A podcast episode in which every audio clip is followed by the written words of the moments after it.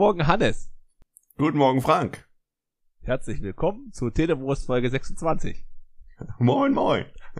Moin, moin. Morgens um 11 in Deutschland. Ja. Und wir gehen gleich mal über zum Getränk. Darauf freue ich mich schon den ganzen Tag. Du willst heute nicht nur das Spice fließen lassen? Nein, heute lassen wir das Zwettel fließen. Und zwar ist das ein, ein Pilsner aus einer tschechischen Kleinstbrauerei. In der anderthalb Liter PET Einwegflasche.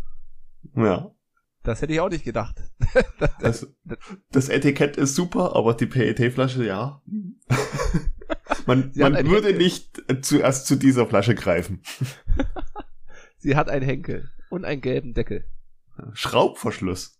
und Schraubverschluss. So, ich öffne sie mal. Hoffentlich geht das gut. Oh, oh,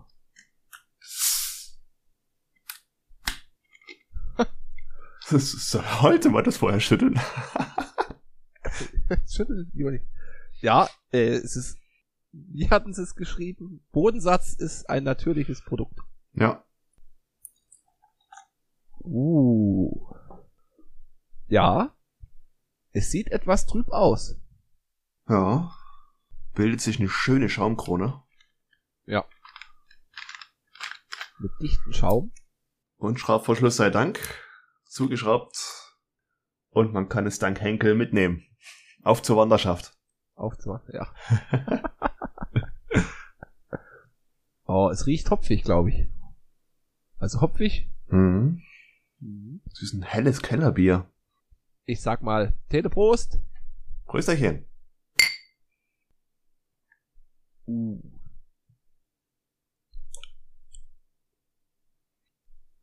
Es hat einen herben Geschmack. Ja. Hopfig. Leicht bittere Note, ja. Mhm. Und es erinnert mich ein bisschen an. An was erinnert mich es denn? Mir fällt's nicht ein. Mal gucken. Vielleicht, vielleicht komme komm ich noch drauf. Jever. Nicht ganz. Ja, so ist doch schon so in die Richtung. Aber nicht zu krass herb. Es geht noch. Ja.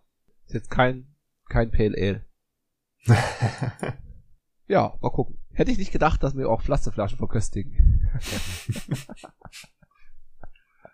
Immer glaub, offen für Neues sein. Irgendwann haben wir einen Tetrapack. Zwei.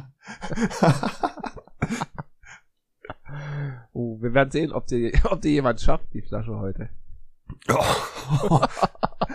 Nach 17 Minuten.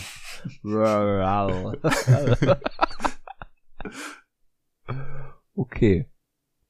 Ich hatte mir, in der letzten Folge hatten wir drüber, uns drüber unterhalten, wie erfolgreich denn Godzilla vs. Kong war. Mhm. Und ich hatte jetzt mal geschaut und ja, er ist erfolgreicher als Tenet. Ja. Wo ich halt auch sage, okay, es spricht halt die größere, breitere Masse an.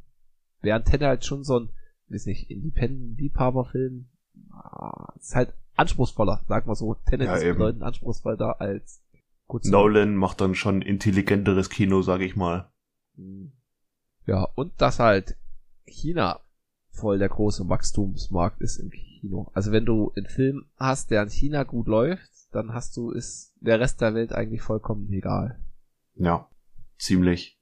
Ja. Wobei ich weiß gar nicht, wie das bei dem, bei der Mulan Realverfilmung war, ob die da auch sehr gut angekommen ist.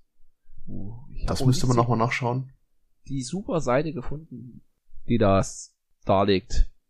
Wo die ganzen Box-Office-Erfolge drin stehen. Hm. Es war ja ja, relativ wenig Zeit, also wir tun jetzt hier hintereinander weg, bum, bum, bum, die Folgen raushauen. Ja. Hintereinander weg geht's auch gleich zu den News. Und Mhm. zwar, du hast letztens erwähnt, Gran Turismo 7, hatte ich mir jetzt nochmal den Trailer angeschaut, ist schon schick, auch mit diesem Personalisieren des Autos, oder das, ja, Tune, würde ich nicht sagen, das optische Tune, wie heißt es denn? Das habe ich früher immer ganz neidisch auf die Forza-Reihe geschaut, weil da konntest du ja dein Auto voll individuell bekleben, beschriften. Und das geht halt jetzt dort auch. Sonst konnte Aber- man vorher nur den Lack ändern, oder? Die Farbe? Ja, die Farbe. Ich glaube, ab der 4 konntest du die Farbe ändern und umlackieren. Aber da hattest du ja auch schon bei der 5 dann mit dem Schadensmodell und Aufkleber oder so konntest du ja so gut wie gar nicht drauf machen. Hm. Bei Gran Turismo 2 gab es die Hochleistungsmodifikation für manche Modelle. Da hast du halt, konntest du so einen Civic kaufen für was ich, 20.000 Credits und für 80.000 Credits hast du dann die Hochleistungsmodifikation, wo es dann dieser Rennwagen war. Das war cool. Geil. Gab's aber nicht für alle Autos, aber für einige. Und was ich dann gelesen habe, dass die für den Singleplayer Online-Zwang einführen bei Gran Turismo. Super. Ja, das ist mit Anlauf, mit Anlauf in die, ins Knie geschossen. Ja. Wir sagen, ey, das ist so, so nervig. Wenn du halt eh so ein Spiel hast, wo es ums Autosammeln mitgeht, so eine Leidenschaft. Und dann sagst einfach hier, du brauchst so einen Online-Zwang. Weil wenn sie dann in, weiß nicht, sechs Jahren die Server abschalten, kannst du es halt einfach in die Tonne treten. Ja, davon mal abgesehen, ein Singleplayer-Online-Zwang, das ist ja irgendwie so ein Widerspruch in sich, finde ich. Ja, ist ja wie bei, na gut, Diablo 3 hatte das ja damals so groß. Oder war das erste Spiel, wo mir das so auffiel? Ja, aber da kann ich es noch ein bisschen nachvollziehen, weil du bist in den Singleplayer rein und dann konntest du mitten im Spiel immer noch sagen, ja, ich will jetzt Freunde einladen. Ja. Die konnten dann instant in deine Lobby kommen und dann dort mitmachen, wo du gerade stehst. Das hat dann noch einen richtigen guten Sinn, finde ich. Ja. Aber du hattest auch bei Gran Turismo 5, da haben sich auch viele beschwert, das Geld, was du verdient hast pro Rennen, war halt extrem wenig. Du hast da, glaube ich, 5 oder 10.000 für so ein Rennen, was eine Viertelstunde geht, bekommen. Und die Autos hatten halt alle relativ normale Preise. Also Ferrari ab Oh. 200.000. Oh. Und was halt wirklich dann uh, das Rennen mehrmals fahren und das. Dann hast du die Stunden reingebuttert, nur um ein Auto zu, Auto zu kriegen. Ja. Und dann haben sie halt, ah, wir machen hier einen Online-Bonus. Für jeden Tag, wo du online bist, gibt's halt irgendwie 5% mehr. Und wenn du eine Woche online warst, hast du halt doppelt so viel Preisgeld bekommen. Und da ging's dann. Okay. Aber wenn du es halt jetzt reinhaust, uff, nicht. Genauso hast du auch so, so Sonderfahrveranstaltungen, die online waren, die kannst du halt auch nicht machen. Das finde ich halt wirklich schade, dass das alles bloß noch um diesen Ja. Online-Kampf, Kampf geht. Wobei, ey, wir sind hier in Deutschland, was erwarten denn die Leute? Ja. Und ist der Deutsche denn Konsole- nicht online? Und bei der Konsole hast du ja noch den, den Punkt beim PC, gut, da gibt's dann Mods oder irgendwelche stellen sich einen Server hin und dann lädst du dir so einen Crack runter, wo das dann irgendwie noch hingedengelt wird. Wie bei diesem Need for Speed World. Aber halt Mhm. Konsole, nein. Dann sehe ich das echt mau. Na, ist mies. Ja. So verlieren sie mich doch, Sony. For the players sage ich da nur. For the players. Ja. Gut, und dann hatte ich noch eine News, äh, dass in den USA und Großbritannien TikTok mehr genutzt wird als YouTube. Da war ich etwas erstaunt. Oh. Von der Zeit her. Ja gut. Wobei die- du halt, weiß nicht, ja. wenn du so YouTube guckst dir halt mal so eine Stunde an, oder so eine halbe Stunde irgendein so Film oder so eine Doku, was es da so gibt, Hm. oder Videos und TikTok ist ja eigentlich, hast du ja immer losen 30 Sekunden, eine Minuten Content. Ja. Kann ich mir auch gut vorstellen, dass halt viele sagen, ja, wenn ich auf YouTube was gucke, will ich mehr Zeit investieren, weil die Videos ja mehr so eine Viertelstunde und mehr gehen. Hm? Äh, das hebe ich mir für später auf. Ich ziehe mir jetzt lieber kurzen 20. Kram rein. Ja. 20 Minuten lang. Anstatt 15 Minuten YouTube, wo ich keine Zeit habe, tue ich lieber 20 Minuten TikTok. Richtig. Alles richtig gemacht. Gut investierte Zeit. Ja. Aber die Konkurrenz schläft nicht. Es gibt genug Ableger, die äh, sowas wie TikTok ja jetzt nachmachen. Also YouTube hat ja auch so eine Sparte, Shorts heißt das, glaube ich, wo du diese Kurzvideos gucken kannst. Das ist ja im Grunde auch nichts anderes. Ja, dieselben Videos dann nochmal. Ja, so ungefähr.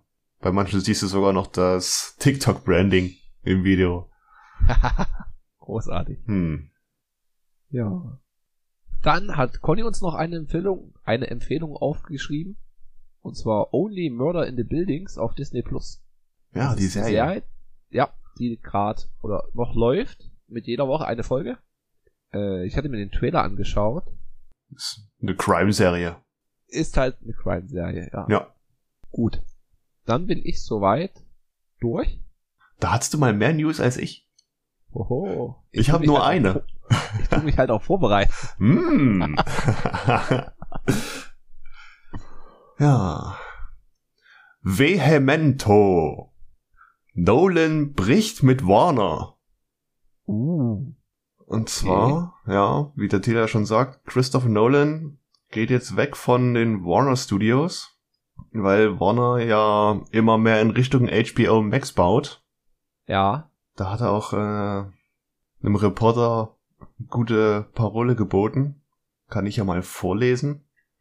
Einige unserer größten Filmemacher und Filmstars gingen mit den Gedanken zu Bett, dass sie in einem der besten Filmstudios arbeiten würden.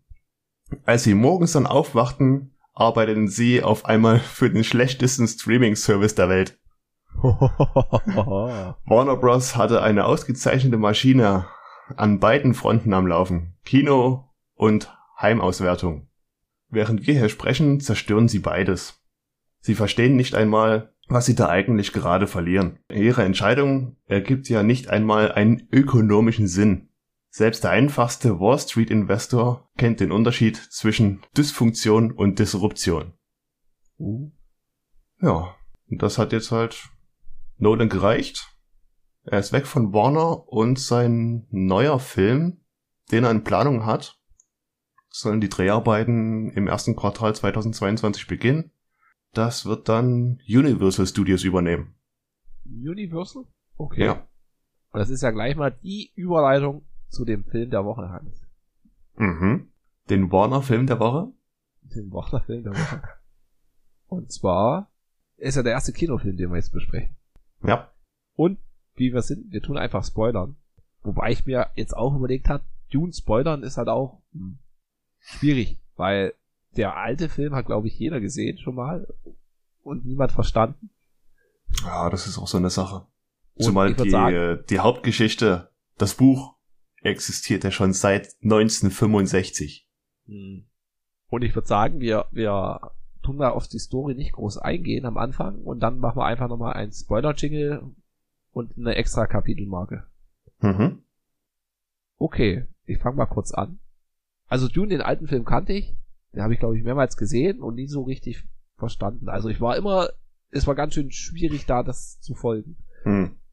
Während wir waren jetzt im, im Kino, im großen Saal, Leinwand schick, Ton schick und er nimmt sich Oh halt ja. einfach die, die Zeit, das gut zu erklären. Also ich hatte mich jetzt in keiner, keiner Minute überfordert gefühlt oder groß rumrätseln müssen, wer Mhm. jetzt was ist. Wobei er ja im Gegensatz zum 80er Dune-Film keine Erzählerstimme hat. Das fand ich auch herausragend. Also das wurde alles richtig schön begreiflich erzählt. Es ist halt kein, das sind wir wieder bei dem intelligenten Kino. Es ist ein intelligenter Film, bei dem man schon ein bisschen mitdenken muss, aber es wird einem trotzdem richtig schön erzählt durch die Figuren, durch die Welt. Ja, viel Einblendung gibt's eigentlich auch nicht. Es gibt halt das Jahr 10.191 Ja. Mit den Hakonen und den Arteremides. Die, äh, die Atreides, ja. Atreides. Das ist auch so was, ist halt so typisch Dune. Du wirst von Fakten und Namen und Grüppchen zugebombt. Ist halt nicht leicht, sich das alles zu merken. Ja. Und wie steigt man da ein? Also Dennis Villeneuve, den kennen wir ja von, ich überlege gerade, Arrival, wie gesagt, hat er ja gemacht. ja, Dann, Cicero genau, Blade Runner 2049. und Prisoners. Oh ja. Und die kann mich eigentlich alle, hat man in der letzten Folge schon gesagt, alle durch die Bank weg empfehlen. Ja. Also an sich die Filmografie von Danny Villeneuve, erste Sahne. Ist dann, ja. Und deswegen gab's auch diesen ja, Hype, kann man schon, ja, von Hype reden. Ja. Und er liefert ab, das können wir schon mal sagen. Also schaut ihn euch im Kino an, wir können es empfehlen, weil ich hatte mir das jetzt auch nochmal von Wolfgang M. Schmidt angeguckt, seine Mhm. Filmanalyse. Und Ja, er meinte halt wirklich, dafür ist halt das Kino da. Auf jeden Fall.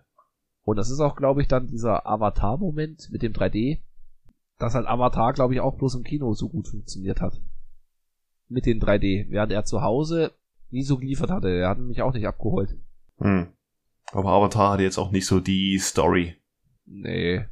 Ja. Wobei man jetzt da auch bei Dune jetzt mit der Story dann, du hast halt mehr, mehr Hintergrundgeschichte. Du hast Ja. halt auch viel noch im, ja, im Dunkeln. Und das tut halt, finde ich, dem Film ganz gut, dass er jetzt hier nicht so, so schnell hin und her rast, sondern du hast diesen Hauptkonflikt oder Hauptkonflikte und dann siehst du, wie die einzelnen Parteien dort agieren. Das hat mir ganz gut gefallen. Genau. So ein klassischer Kampf der Adelshäuser. Könnte man sich das vorstellen. Und von Bildaufbau und den Settings wirklich allererste Sahne. Ja, Wahnsinn. Und wo ich auch gestaunt habe, dass die Musik doch von Hans Zimmer ist. Ja, gut, das wusste Die ich war- schon. Ja, die war, die war gut, die war jetzt nicht, hat mich nicht Mhm. herausragend, sondern gut, sehr gut. Aber Ja. es war halt ein Hauch Luft noch nach oben, sagen Ja. die. Also es war, Es ist Aber- keine, keine neue Komposition, wo du sagst, geil, äh, The Dark Knight hat er jetzt in den Schatten gestellt, aber es ist trotzdem so imposant und eindrucksvoll, dass es einfach zu den Bildern perfekt harmoniert. ja. Und ja, es ist halt nicht so ikonisch. Ich denke mal halt an Interstellar, wo mir der Soundtrack Ja. extrem gut gefällt, oder Inception. Da war es schon krass, ja. Ist fast wie, ähm, ja gut, ist ja auch in Danny Villeneuve und Hans Zimmer Kooperation, Blade Runner 2049. Ja. Die Musik, sie haben ja so ein paar Brocken aus den alten Blade Runner genommen, das waren so die markanten Themes und trotzdem hast du über den ganzen Film nur so äh, äh, akustischen Eindruck. Das Ja. Brummen, das Donnern, das, was einfach zu den Bildern passt. Hm. Was ich auch erstaunlich fand, war halt der Cast. Ich habe mich da jetzt nicht so groß vorneweg beschäftigt. Ja. Und man sieht jede Menge alte Bekannte. Und es ist so gut geschauspielert und die Rollen so gut besetzt, dass die einfach drauf aufgehen. Also man erkennt halt den Poe von Star Wars Mhm. mit dem krassen Rauschebart. Hat mich ein bisschen an Four Blocks erinnert. Dann hat man Aquaman, der Ja. damit rumschwimmt. Jason Momoa. Den habe ich jetzt, glaube ich, zum ersten Mal komplett rasiert gesehen. Ja, Ja, total ungewohnt. Aber hat gepasst. hat gepasst. Dann Josh Brolin Mhm. hatten wir gesehen. Der, ich überlege gerade, der hat halt ein ganz markantes Gesicht. Und ich überlege gerade, von welchem Film man ihn kennt. Ähm, deinen also geliebten Oldboy-Neuverfilmung, Ja, da hat er mitgespielt. Deadpool 2, da hat er den Cable gespielt. Da fand Ja. ich ihn auch super. Ähm, mit einer CGI-Maske hat er Thanos gespielt. richtig, das war's, wo ich drauf. Ja. Ja. Aber man, sie passen halt prima in das Set rein. Während Ja. halt mit diesen, wo wir gerade bei Deadpool waren, mit dem Ryan Reynolds, der bleibt da irgendwie, ist hängen geblieben. Ja. Keine Weiterentwicklung. Ja. Der war halt bei, was haben wir geguckt? Fast and Furious, Hobbs and Shaw, war halt auch featuring Oh, Deadpool. ja. Habe ich nicht ganz verstanden. Vielleicht drei Minuten. Screentime, aber du hast sofort gemerkt, es ist die typische Ryan Reynolds Rolle. Ja. Aber trotzdem stark, mega Cast und trotzdem fühlt man sich nicht überrumpelt. Die passen so gut in die Rollen, wie zum Beispiel der Gegenpart ist die Neuverfilmung von Orient Express. Ja, Mega Cast, aber sie konnten sich einfach nicht gut darstellen und weiß nicht, das stimmt. Das ist gutes, nicht funktioniert. gutes Beispiel. Wobei, ist mit den Schauspielern, es war, fand ich, die, die richtige Menge. Also es waren jetzt nicht zu viele, dass man den Überblick verloren hat und es fühlte sich auch nicht so leer gelaufen an, was man jetzt bei manchen Filmen, ich überlege gerade, bei welchem Film ich das hatte, wo man das dann halt einfach, wo man nur die Hauptdarsteller hat und die laufen da so durch Szene zu Szene. Während hier ist es halt ein, ein richtig schönes Worldbuilding. Also es ist eine, eine super Welt, wo alles schön drin interagiert. Halt auch Ja. die kleineren Neben, Nebenrollen wie der Arzt oder der, der Sicherheitsbeauftragte. Ja. Man fügt sich halt super ein, man merkt sich die Person richtig. Mhm. Und die Kostüme. Großes Kino. Ja. Die Destillanzüge und überhaupt die, die Uniformen der ganzen Atreides oder so, die Harkonnen, die hatten ja alle ihre eigenen Kostüme und das sah so gut aus immer. Ja. Ach, Dave ba Bautista war's noch. Ja. Den wir von, von Guardians of the Galaxy kennen. Ja. So, und dann würde ich jetzt sagen, wir machen jetzt mal den Spoiler-Part auch. Also wenn ihr euch nicht spoilern lassen wollt, wobei ich halt sage, es ist jetzt hier, also wir werden jetzt nicht so viel da verraten können. Also man hat jetzt keine Plot-Twist. Oh, das ist jetzt schon gespoilert. Ja, wir haben es ja gesagt. Nö. es ist jetzt kein, kein Memento oder Matrix. Nee, eben. Ist halt eine, ja, man kann sagen, klassische Geschichte. Klassische Heldenreise. In dem Sinne. Ja. Dann Hannes, fang mal an mit der Story. Ich fange an. Und zwar Dune. Da geht es sehr viel halt um den Planeten Arrakis, den Wüstenplanet, Heimatwelt der Fremen. Und auf diesem Wüstenplanet gibt es eine Art Rohstoff beziehungsweise Droge, die wird Spice genannt. Die wird abgebaut und als Währung benutzt oder halt, ja, Antriebsmittel für interstellare Reisen. Mhm. Und das ist alles in einem Imperium drin. Der Imperator hat da die hohe Befehlsmacht und gibt dort den Königshäusern die Chance, dort was abzubauen, sich was verdienen, was zu verdienen. Und aktuell waren halt die Harkonnen dort am Werk. Über 80 Jahre haben das Spice abgebaut und haben dort äh, äh, geherrscht wie die letzten Henker. Ja. Haben auch ganz schön die Fremen ausgenutzt, unterjocht. Und jetzt hat halt der Imperator gesagt, so, jetzt ist Schluss. Ihr Hakonnen, verzieht euch jetzt mal von dort und jetzt sind die Atreides dran, dieses Lehen zu herrschen. Wobei den Imperator nicht so sieht, oder? Den sieht man nicht, nee. Das ist halt so eine, die höchste Macht im Universum, im Dune-Universum, die allgegenwärtig ist, aber man nie sieht. Während man bei dem alten von David Lynch sieht man ihn, glaube ich. Ja, war das nicht gleich am Anfang, ja. Da? Gut, und so kommt's wie es kommt. Die Harkonnen müssen dort abziehen und die Atreides bereiten sich langsam vor, den Wüstenplaneten zu übernehmen. Aber der Herzog Leto Atreides hat da ganz andere Interessen an dem Planeten als nur die Ausbeutung. Er will sich im Grunde, klar will er das Beiß mit abbauen und halt Geld verdienen. Aber er will sich die Fremen auch zunutze machen, weil es ist immer so ein, wie schon gesagt, ein Königshauskonflikt, den man immer spürt zwischen den Harkonnen und den Atreides. Und da meinte schon, wir hier auf unserem Heimatplaneten auf Kaladan, wir haben die Wasser- und Luftherrschaft und auf Arrakis, dem Wüstenplaneten, brauchen wir die Wüstenherrschaft. Und um die zu bekommen, müssen wir eins mit den Fremen werden, Freunde werden. Ja. Und da wird auch gleich super der Junge eingeführt, der Paul. Genau. Und die sitzen dann, also, er hat immer wieder Albträume, während, oder, es ist Albträume, Allgemeinträume. Ja. Wo man halt immer bloß so eine Fremenfrau sieht. Die Fremen haben ja diese krassen blauen Augen. Mhm. Also, leucht, leuchtblauende, leuchtende Augen. Weil sie in dem Einfluss von dem Spice sind. Ja. Und aber man sieht nicht viel von der von der Handlung. Man kann es halt immer, man sieht immer bloß so kurze Artefakte. Und er ist halt dann am Frühstückstisch mit seiner Mutter. Und die Szene hat mir extrem gut gefallen. Wo man dann so, na, ist das Magie? Eingeführt wird? Oder was ist das ja, für eine Kunst?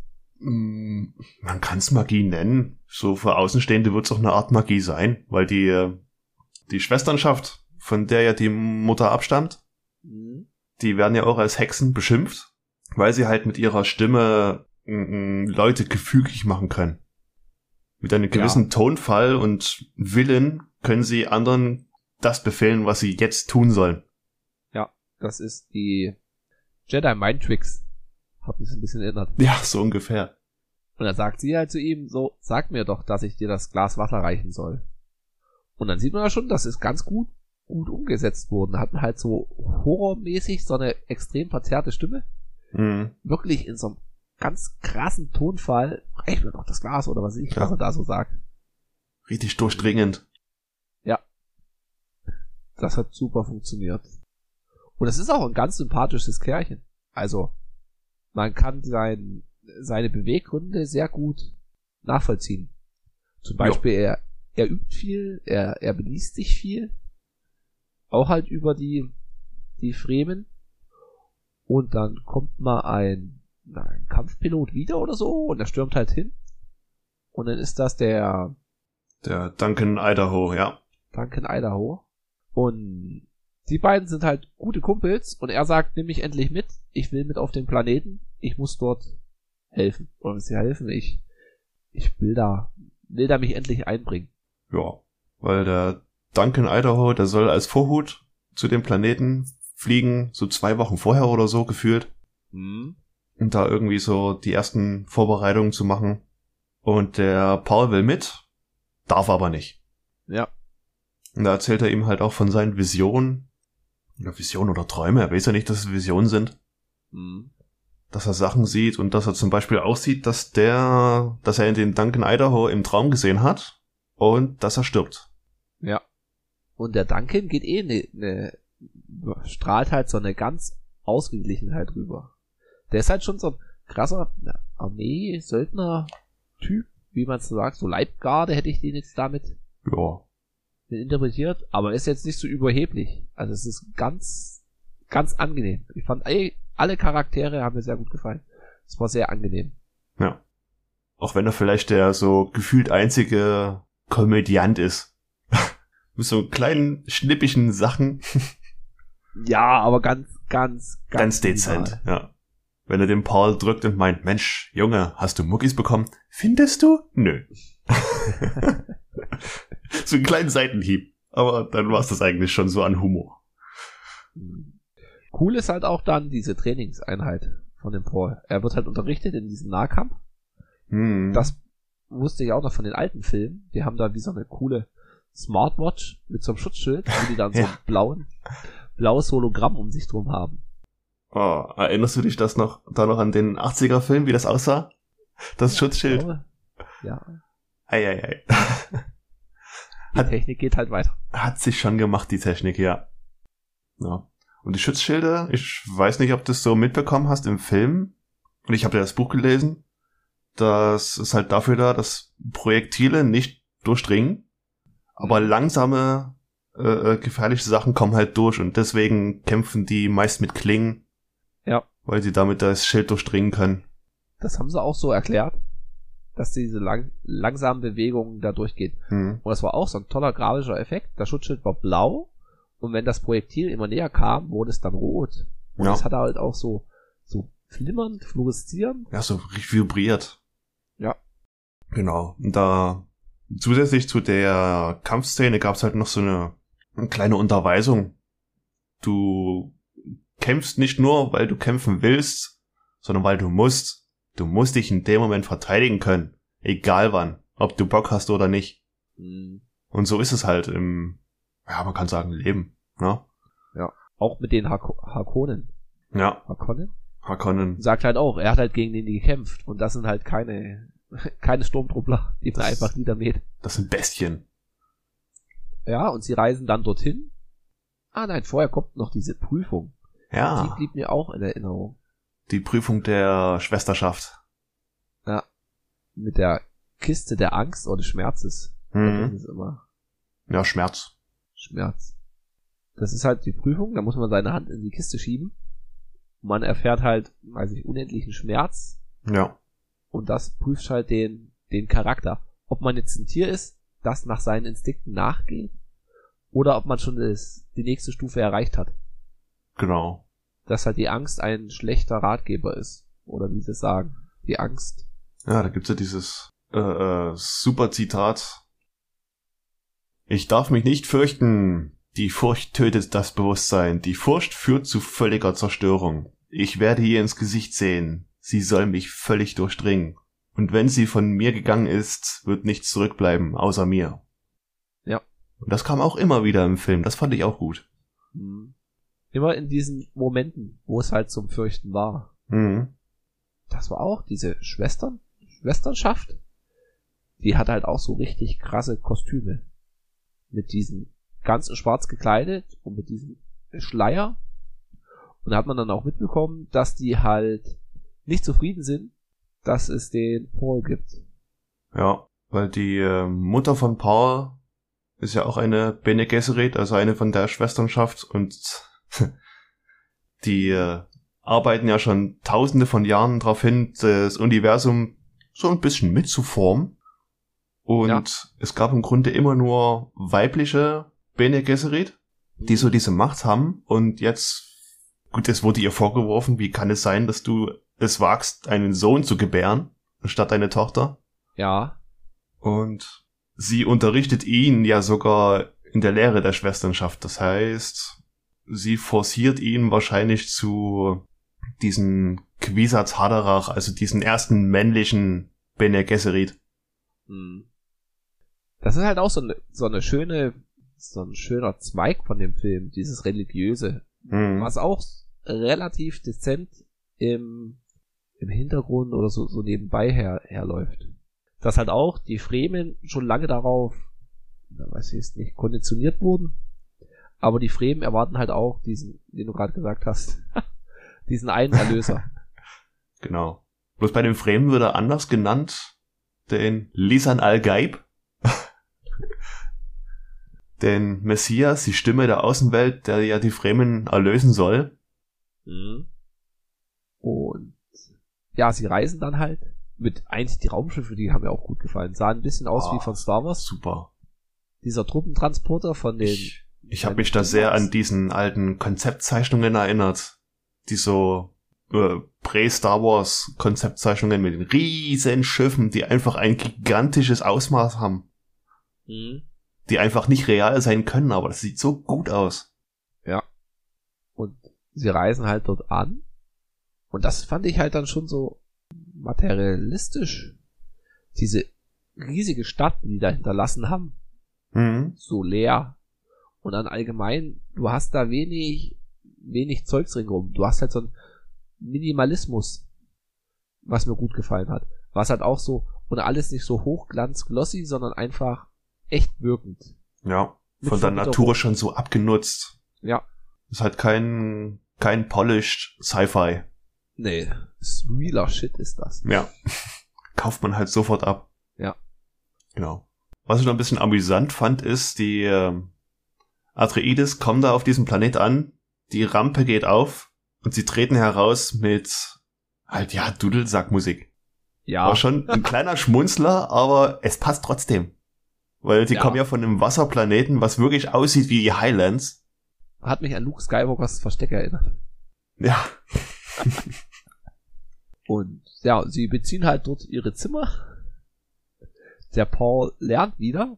Und das hast du halt auch so kleine Gadgets. Er hat halt dann wieder, er hat mich an so eine Powerbank erinnert mit so einer Linse drin. Ja, so ein kleiner tragbarer Beamer oder was das war. Ja, wo halt dort erklärt wird von den Pflanzen, die es dort gibt. Und auf einmal kommt halt da wie so eine winzig kleine Drohne rein. Ja, so Mückengröße. Mhm. Und das bekommt er mit.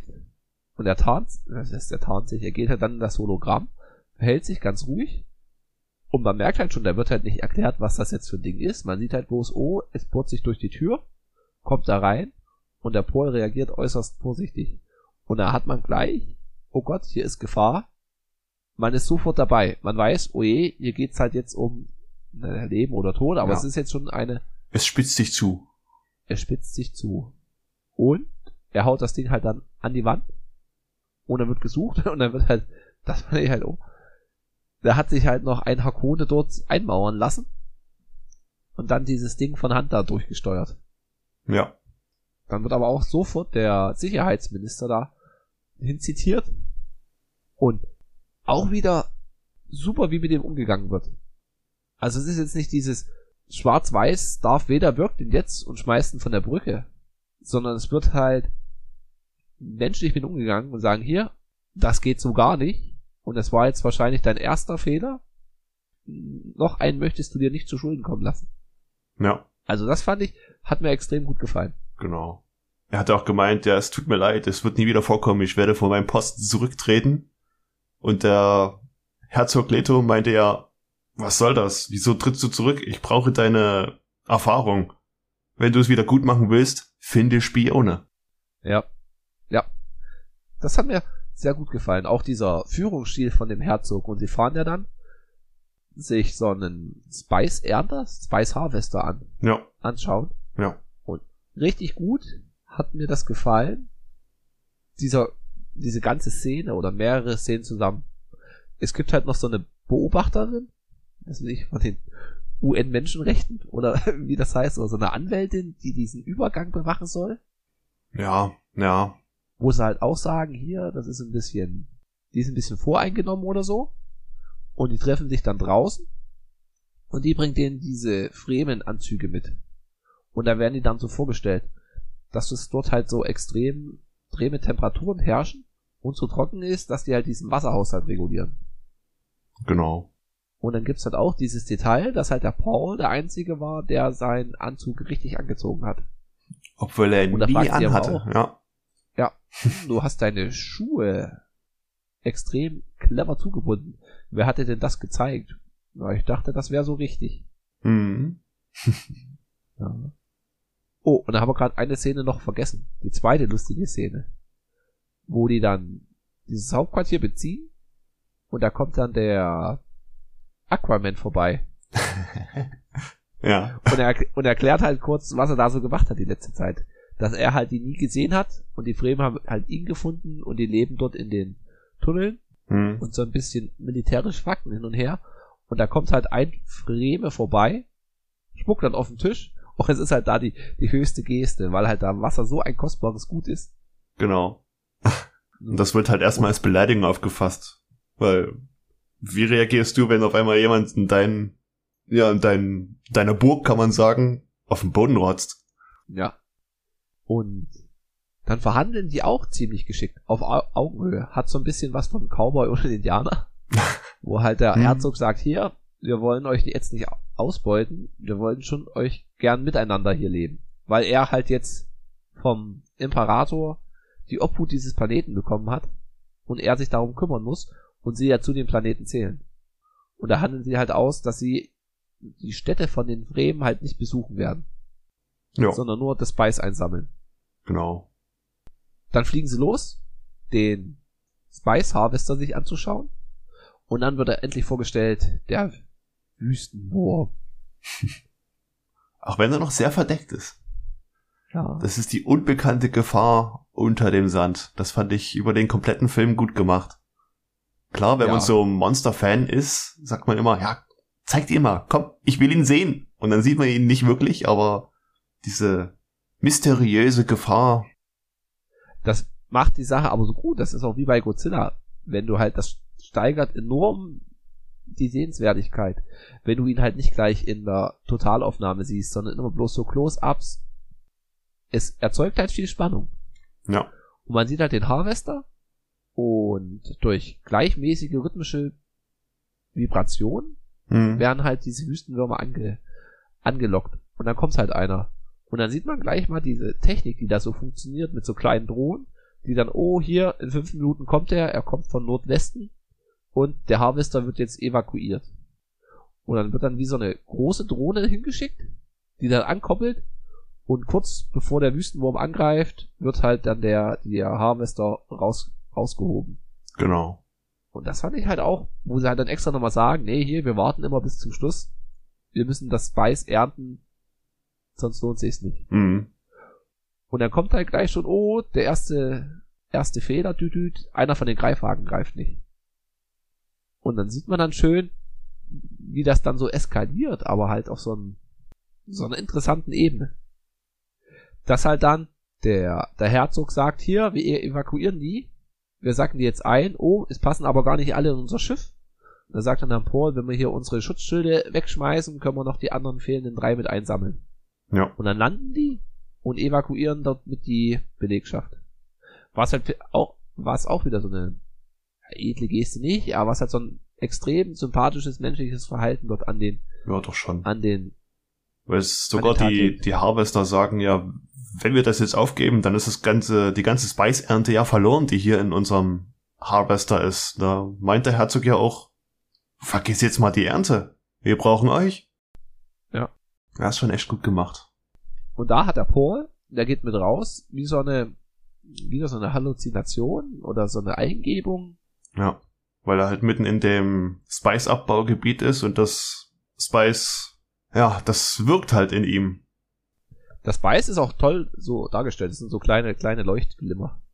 Hm? Wie so kleine Rubinchen, die in dem Sand versteckt sind. Mhm. Ja, es geht aber alles gut und der Wüstenwurm frisst dann den Harvester.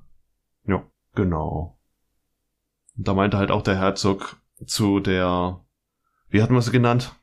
UN-Menschenrechtsbeauftragten.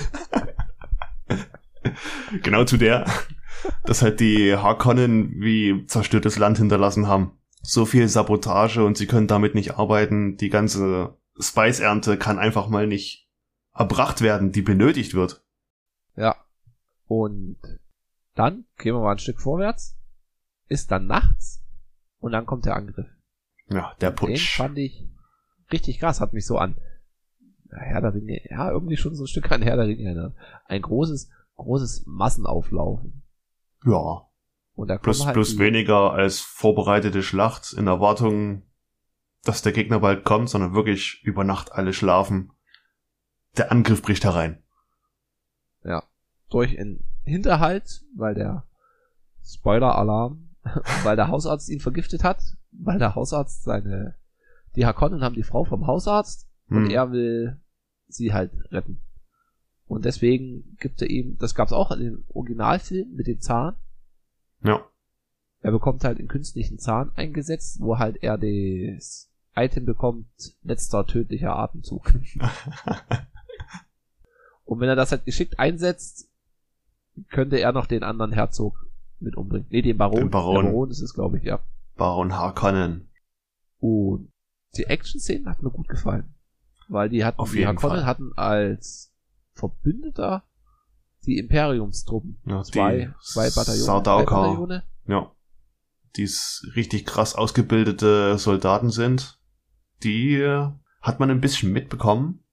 Die kommen von, von Salusa Secundus. Das ist im Grunde ein Gefängnisplanet des Imperiums. Und dort werden halt äh, äh, Soldaten rekrutiert und ausgebildet.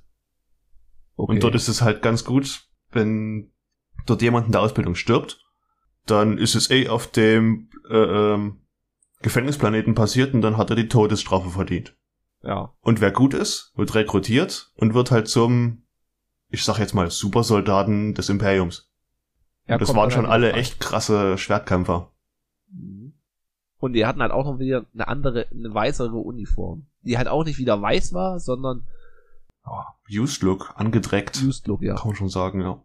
Und die fallen halt dann nachts in den Tempel ein. Es wird gekämpft, es wird zerbombt und am Ende sterben halt so gut wie alle. Ja. Der Herzog wird gefangen genommen und auch wieder so eine ganz, ganz toller Bildaufbau, ganz tolle Szene.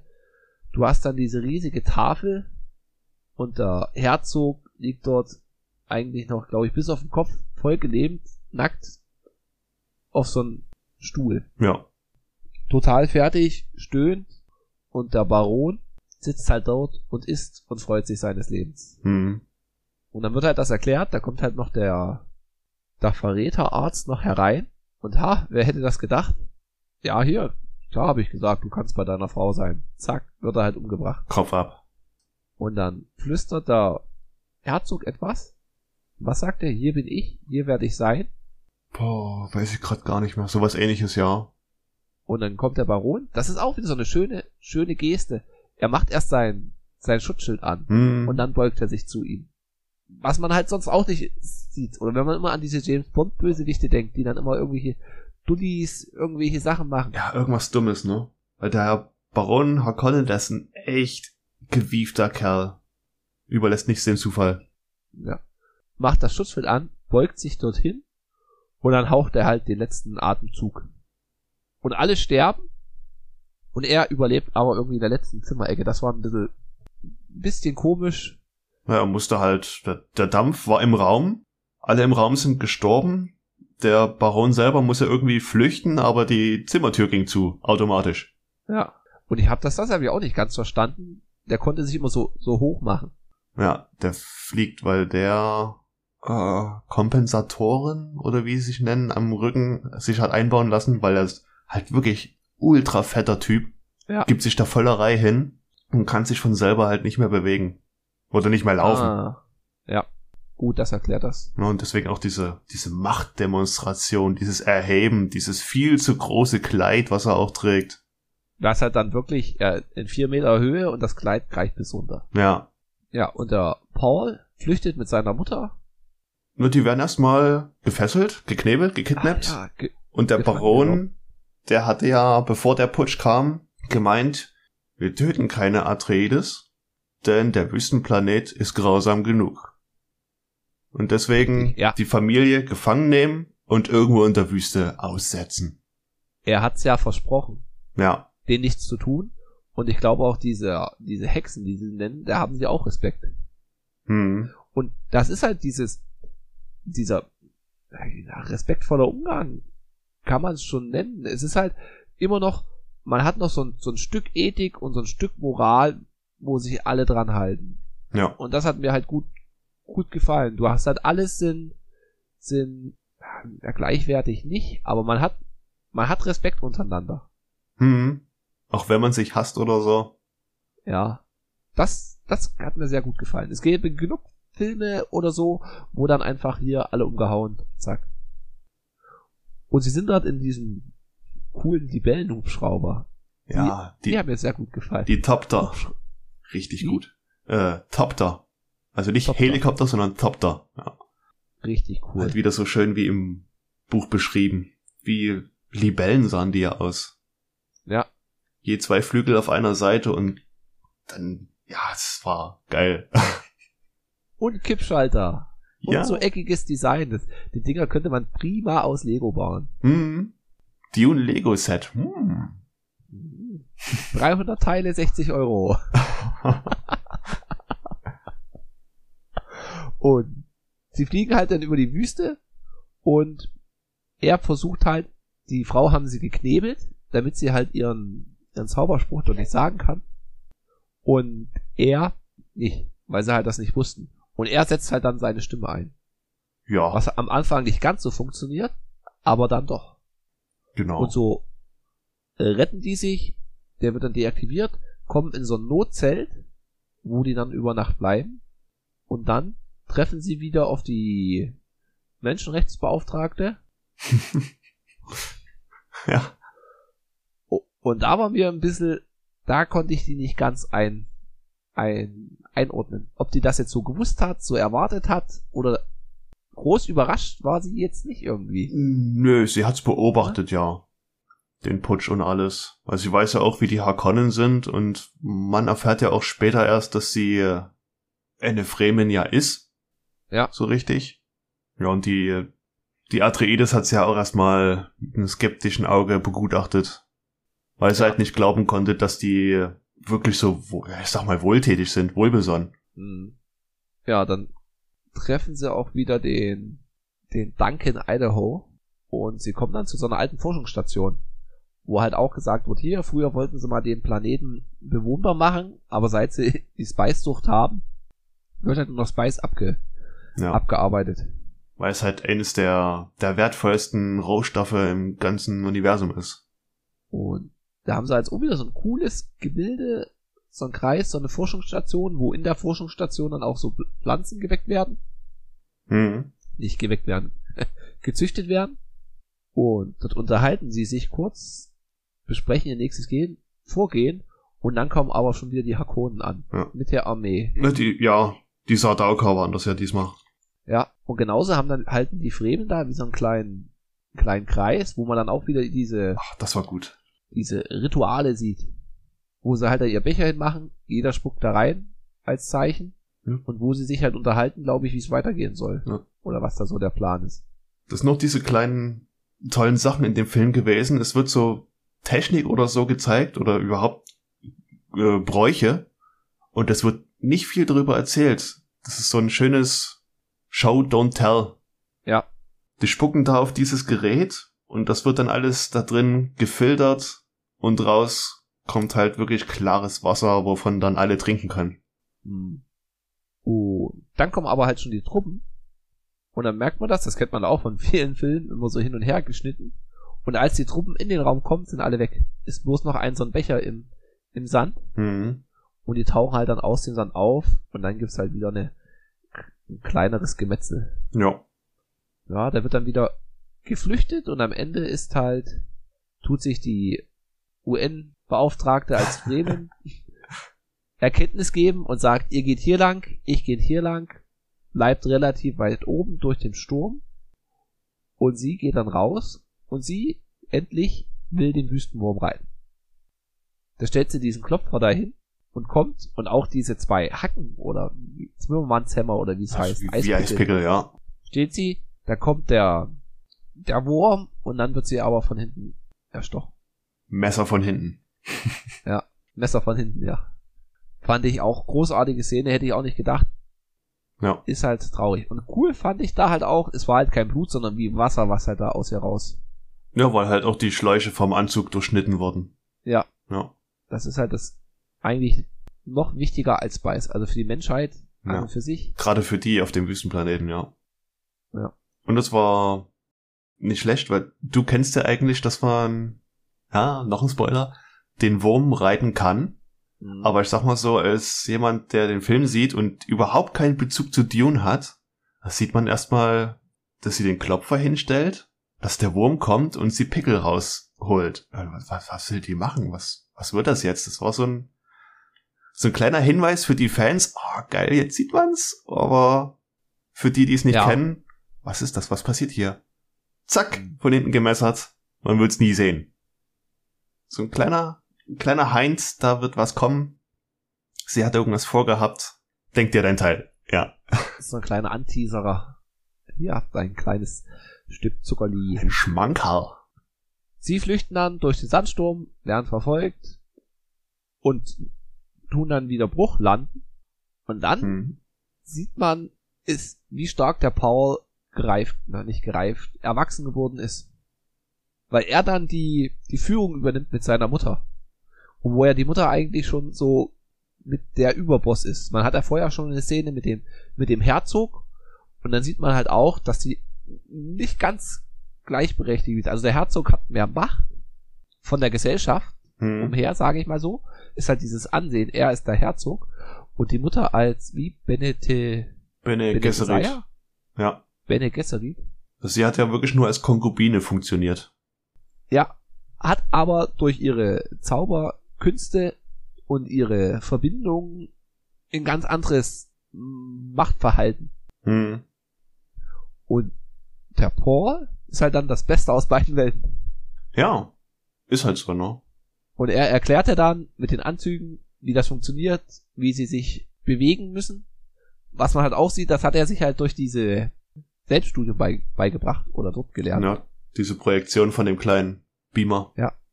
wie man da immer läuft und das. Und selbst das war jetzt nicht so langweilig, äh, lächerlich.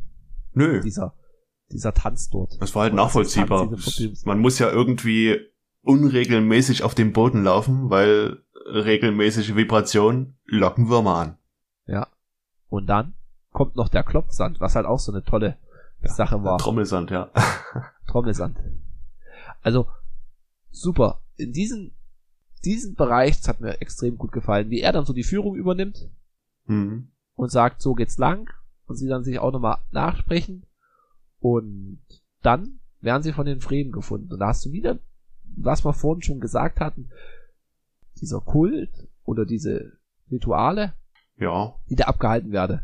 Dass er halt dann kämpfen muss gegen einen. Hm, Er muss nicht, er hat ihn ja herausgefordert. Ja, er wurde herausgefordert und dann muss er kämpfen. Und dann geht dort aber der Kampf bis aufs Leben. Ja. Bis einer stirbt. Und er hat da ihn halt leben lassen, bis es halt wirklich hieß, nein, bei uns geht's bis zum Tod. Und man sieht halt auch, er hat drei, vier Mal die Chance, er ihn dann wirklich umbringt. Ja.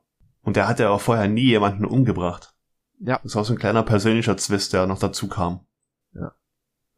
Und durch dieses Umbringen, dieses jemand, dieses, na, erwachsen wäre nicht, wenn man jetzt jemand umbringt, aber dieser innerliche ja, Konflikt, also es hat mich ein Stück an Kylo Ren erinnert, aber halt Kylo Ren war da bei Weitem nicht so überzeugend, wie das dort war. Ja. Ja. Und dann ist aber auch schon Ende eigentlich. Ja, das ist es ja.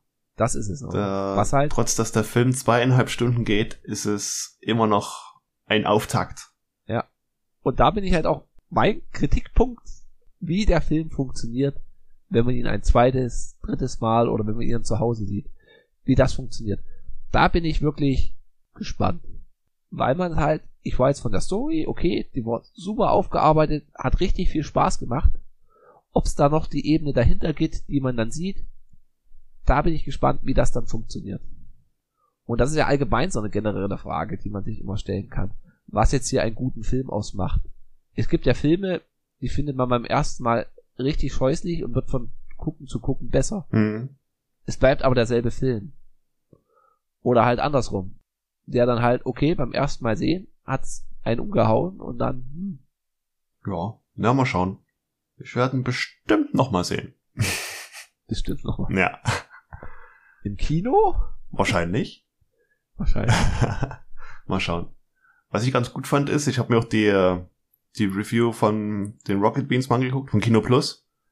Und Hm. da hat der Etienne auch gemeint, ja, das Ende, das hat mich schon so ein bisschen, ein bisschen enttäuscht zurückgelassen, weil es wirklich so plötzlich ist. So ein harter Cut war. Und man will schon wissen, wie es weitergeht. Und da meinte schon der Schreckert, ja, ist es denn nicht eigentlich gut, dass dich der Film so zurücklässt, weil dann, das heißt ja, der Film hat für dich funktioniert. Und du willst wissen, wie es weitergeht. Ja, das stimmt. Wobei halt, ja, also ich muss immer jetzt den Marvel-Vergleich ziehen mit Avengers.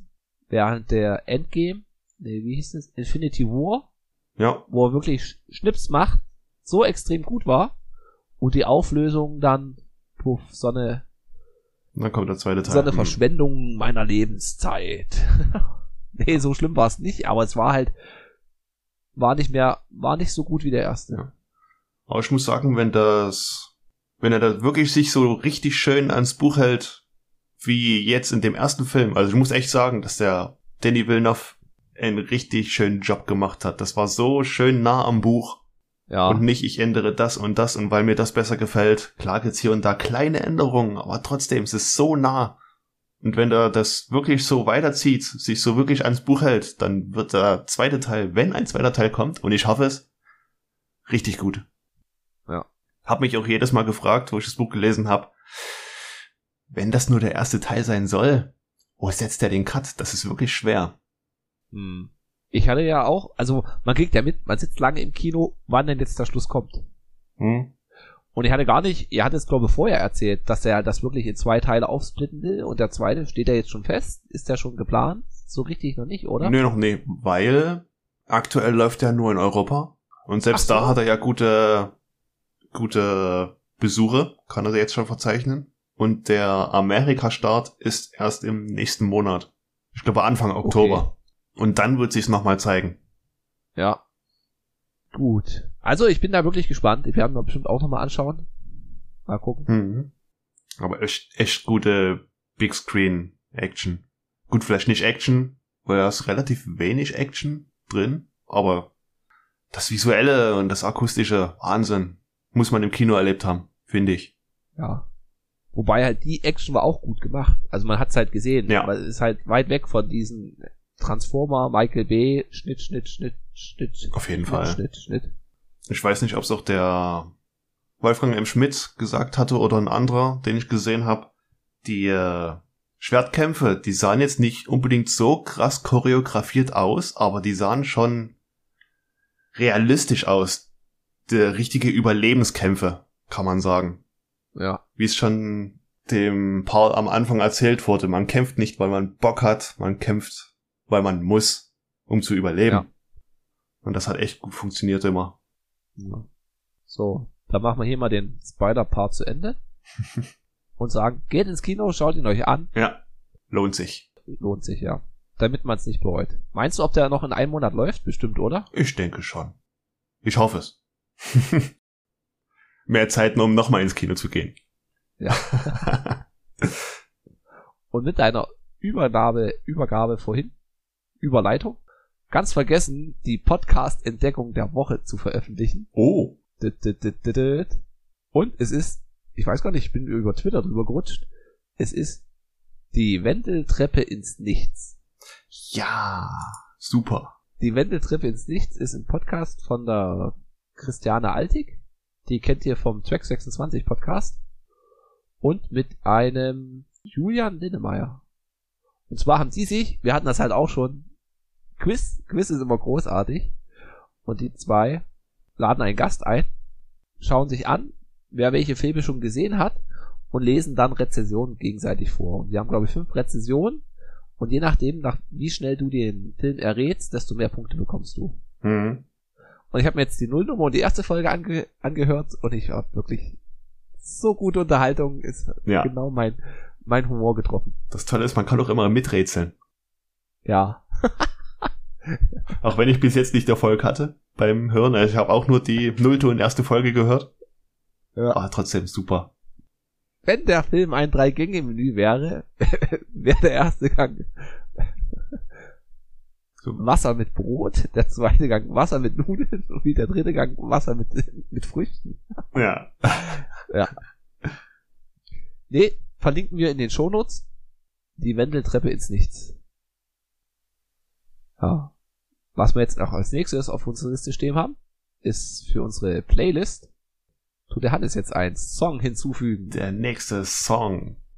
Ja, und ich hau jetzt einfach mal einen raus, den ich mal gefunden habe auf YouTube, der ein echt gutes Video hat und einen tollen Song. Und zwar von TWRP oder TWRP Starlight Brigade oder Brigade. Bridget. Okay, sagt mir gar nichts. Ah, das dachte ich mir schon. Aber es ist eine echte Empfehlung. Okay, Hau ich rein. ja, mal gucken. Super Ding. Ist das ein Remix? Gibt's das bei Spotify oder Napster oder? Müsste ich mal gucken. Ich glaube ja. Da sind wir noch am Namensfindung machen. Ich will mit dem einen Song, ist jetzt noch nicht, aber wir gucken mal, dass wir da eine öffentliche Playlist erstellen können. Bei Napster geht's, aber da bin ich noch nicht wegen den Namensschlüssel. Hm. Ihr werdet informiert werden. Soon.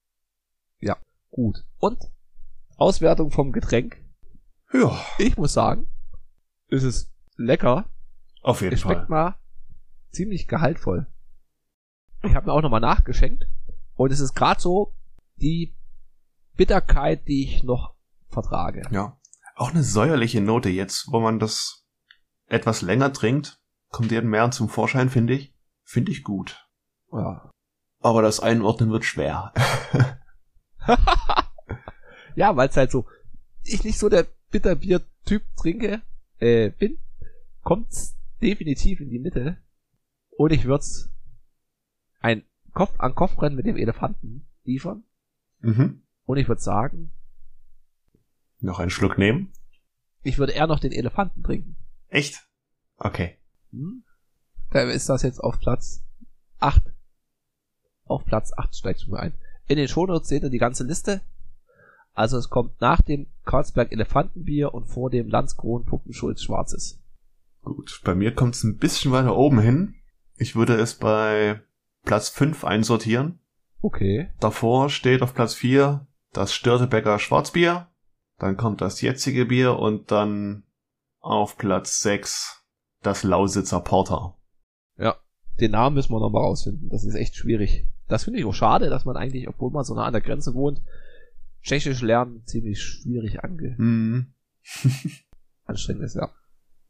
Wir verlinken die, das Restaurant Ja, den schwarzen, schwarzen Adler in den Shownotes. Falls ihr mal einen Teeblitz seid, fahrt hin. das ist auch eine echte Empfehlung. Super lecker, recht günstig. Ja. Und da, und? Ist es jetzt ein Restaurant oder eine Kneipe, Hans? Also laut deinen Aussagen ist es eine Kaschemme, Wieso Kaschemme? weil du es gesagt hast Kaschemme gesagt. nee, es ist ein Ist- Restaurant. Aha. Mhm. Nee, ist eine gute Empfehlung. Ich hätte es als Kneipe definiert. Nö. Äh, Es hat eine Bar, aber Ja. schon viele Tische und lecker Essen, gutes Essen. Gut. Und jetzt kommt die nächste, nächste Herausforderung für mich. Was gucken wir als nächstes? Und ich hatte heute eine spontane Eingabe. Wir gucken etwas auf Disney Plus. Oh, Oh, ja. True Crime? True Crime. Wir hatten auf Disney Plus bis jetzt bloß Tron geschaut, glaube ich. Ja. Ja. Glaube ja. Und jetzt gucken wir Demo Lotions. Lieben und Leben. Von 2015. Okay. Und zwar habe ich ihn bloß ausgewählt, weil da Jack Gyllenhaal mitspielt. Hört sich doch schon mal gut an. Hört sich gut an. Wir kennen ihn beide nicht. Und ich bin gespannt. Ja. Wenn ihr Kommentare, Anregungen, Feedback habt, immer her damit. Auf Twitter at teleprost, auf unserer Webseite teleprost.podigy.io oder per E-Mail. teleprost.podcast at gmail.com. Und ich glaube, ich werde mal im Sendegeht anfragen. Vielleicht können wir noch mal irgendwie einen Gast an Land ziehen. Hm. Mal gucken. Wobei zurzeit die Zeit ja knapp ist. Ich habe noch Feuerwehrlehrgang. Ja. Viele Termine. Viele Termine. Der Winter steht vor der Tür. Mal schauen. Aber so ist das mit den Hobbys. Ja. Zeit hat man nicht, Zeit nimmt man sich. Naja, naja, der Klassiker. der Klassiker. Okay, dann auf Wiederhören. Ciao, ciao, mach's gut. Aufnahme läuft. Das ist das Setup vom alten, wo ich immer mal wieder gepoppt habe. Pop, pop, pop, pop, pop. Hallo. Plastiktüte. Das ist das Beste aus zwei Welten. Hast du eigentlich einen Schimmer, wie das Bier heißt? Ach so, das wollte ich noch gucken. Svedder? Sperber. Übersetzung. Dann hat Conny uns noch eine Empfehlung, eine Empfehlung aufgeschrieben. Und zwar Only Murder in the Buildings auf Disney Plus. Ja, die Serie. Ja, die gerade oder noch läuft. Mit jeder Woche eine Folge. Und so, äh, ich hatte mir den Trailer angeschaut. Ist halt das Krim, Krimino, Eine Crime-Serie.